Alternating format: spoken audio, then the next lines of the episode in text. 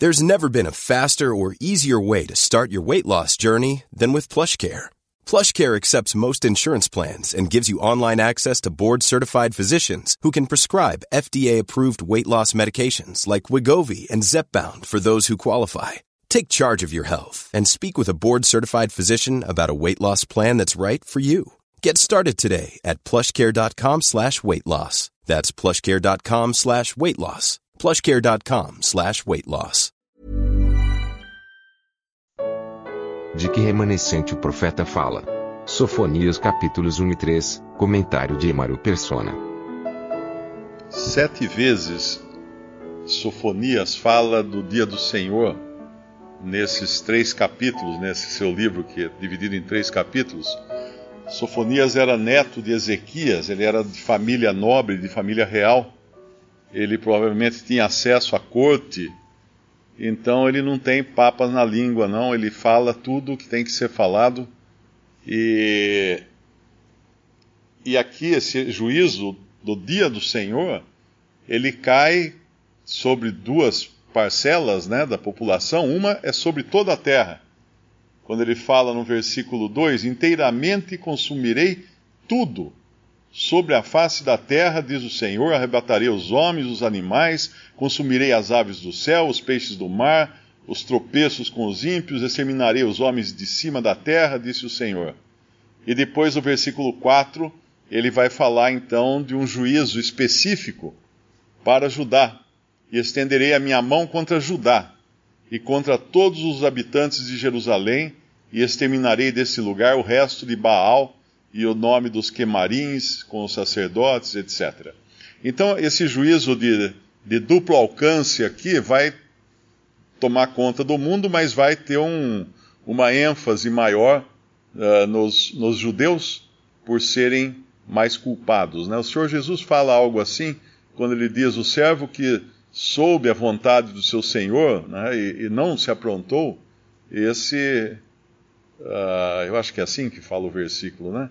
Esse recebe mais açoites, eu acho que é, se não estou enganado, eu acho que é isso que quer dizer, da responsabilidade que tem aquele que conhece.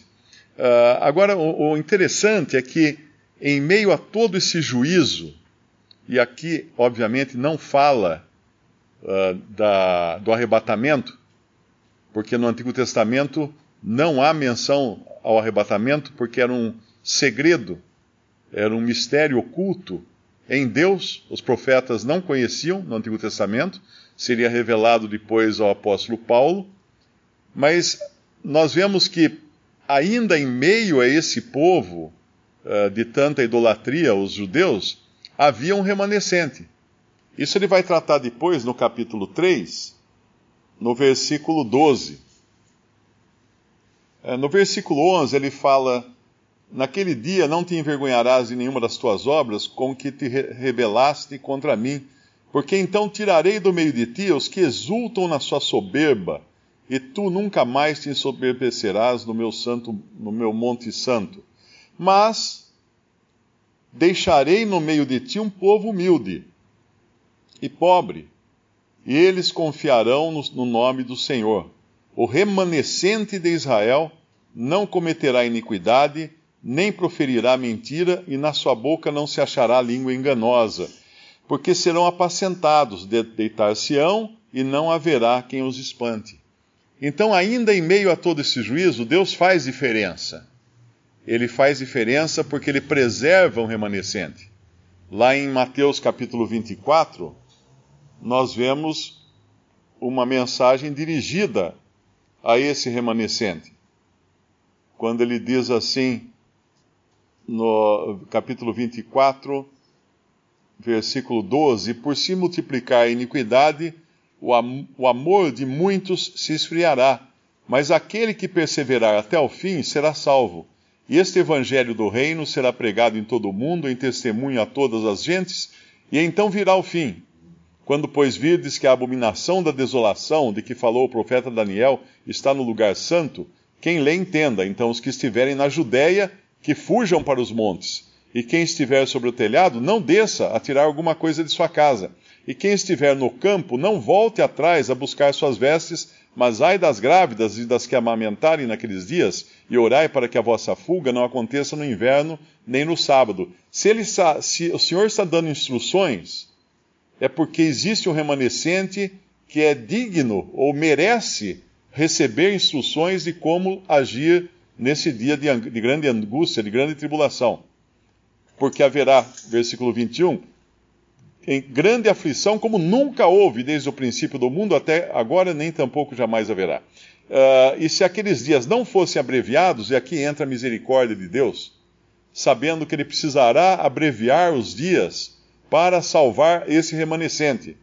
Se aqueles dias não fossem abreviados, uh, nenhuma carne se salvaria, mas por causa dos eleitos ou dos escolhidos, serão abreviados aqueles dias. E aí no versículo mais adiante, uh, no versículo 31, e ele enviará os seus anjos com rijo clamor de trombeta, os quais ajuntarão os seus escolhidos desde os quatro ventos de uma outra extremidade dos céus. Aqui eu acho que já fala de Israel como um todo, né? Os quatro ventos nos fala de, da terra como um todo. E aí, mais adiante, ele vai falar no versículo 37. E como foi nos dias de Noé, assim será também a vinda do filho do homem. Porquanto, assim como nos dias anteriores ao dilúvio, comiam, bebiam, casavam e davam-se em casamento até o dia em que Noé entrou na arca e não o perceberam, até que veio o dilúvio e os levou a todos, assim será também a vinda do, do filho do homem. Está, então, estando dois no campo, será levado um e deixado outro. Estando duas moendo no moinho, será levada uma e deixada outra. E aqui então mostra a distinção que Deus fará. O Senhor fará a distinção. Esse levado não é de modo algum uma referência ao arrebatamento. Esses daqui são levados pela morte. Porque ele abre o, abre o assunto no versículo 38, dizendo dos dias anteriores ao dilúvio que comiam, bebiam, casavam, davam-se casamentos, ou seja, ninguém estava nem aí com a, com a situação. Até o dia em que Noé entrou na arca e não o perceberam, até que veio o dilúvio e os levou a todos. Assim será também a vinda do filho do homem. Então serão levados da terra pela morte os iníquos, e permanecerão vivos na terra esse pequeno remanescente. Quando nós voltamos lá para Sofonias, no capítulo 1, nós vamos encontrar que existirão, existirão também, uh, porque isso aqui é tudo futuro, aqueles que não estão nem aí com o que está acontecendo, que já não têm consciência alguma do mal uh, em que eles estão mergulhados. No versículo 12 fala disso. E há de ser que naquele tempo esquadrinharei Jerusalém com lanternas, ou seja, esmiuçar, para não deixar escapar nada e castigarei os homens que estão assentados sobre as suas fezes, que dizem no seu coração: O Senhor não faz bem nem faz mal. Por isso será saqueada a sua fazenda, etc. Essa, essa é uma condição muito parecida com aquela que nós vivemos hoje na cristandade, quando há uh, em, em Apocalipse capítulo 3 a igreja dizendo: Estou rica e abastada, não preciso de coisa alguma, está sentada nas suas fezes. Como o Senhor fala: Vomitar-te-ei da minha boca. Porque você diz isso, porque você está achando que está tudo bem, e na verdade está sentada sobre as fezes, e achando que o Senhor não faz nem bem nem faz mal. Isso é a mornidão. Esse é o estado de mornidão, em que a, a igreja também, a cristandade como um todo, também cai. E, e o Senhor vai, ter, vai, também guardar um remanescente nesse estado de, de mornidão. Um remanescente, quando a gente fala remanescente, é bom entender que são os verdadeiros salvos por Cristo.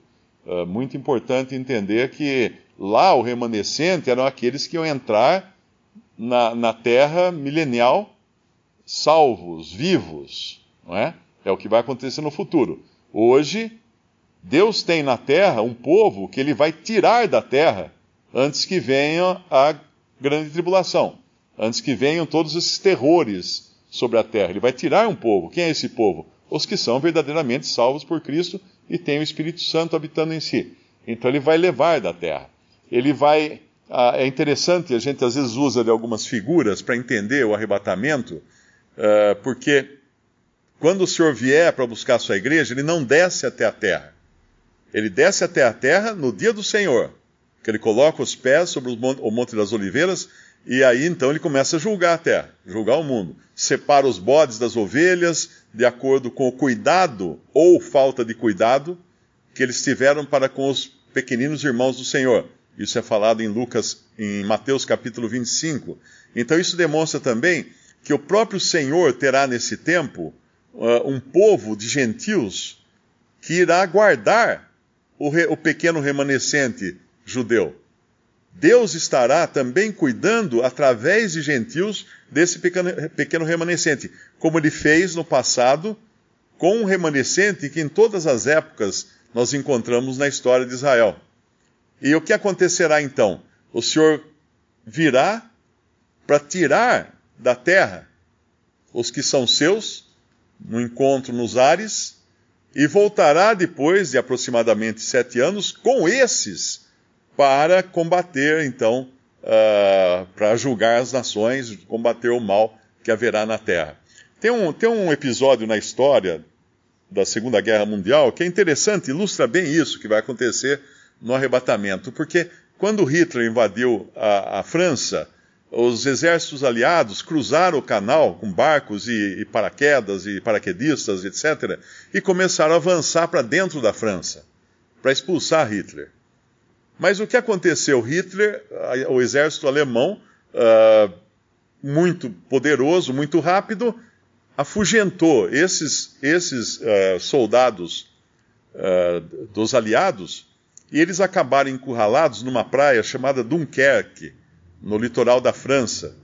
E ali eles precisaram ser resgatados por barcos ingleses. O governo convocou barco de todo tipo, tinha barco de pesca, barco de canoa, o que dava para carregar alguém foi convocado para atravessar o canal, pegar esses soldados e levar para a Inglaterra.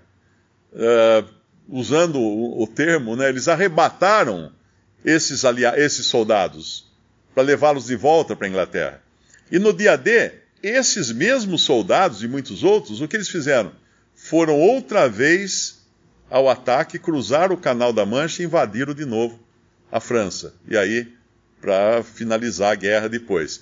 Basicamente, o que, o que o Senhor vai fazer é isso: ele vai tirar o seu remanescente, que é o seu povo, que é a igreja, da terra, e depois trará de novo esse mesmo povo, porque virá com ele para julgar as nações nesse que é o dia do Senhor, que é o dia descrito aqui nesses três capítulos do livro de, de Sofonias. E nós podemos dar graças a Deus, porque se ele lá uh, diz que iria guardar esse remanescente, esse povo pobre e piedoso que ele fala no capítulo 3 de Sofonias, ele chama de. No meio de ti um povo humilde e pobre, eles confiarão no nome do Senhor e ele, ele vai guardar esse pequeno povo. Hoje ele também está guardando um remanescente na terra que será tirado antes que venham, que, que caiam todos esses juízos sobre a terra.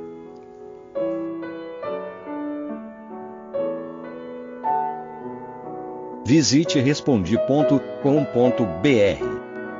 Visite também 3minutos.net.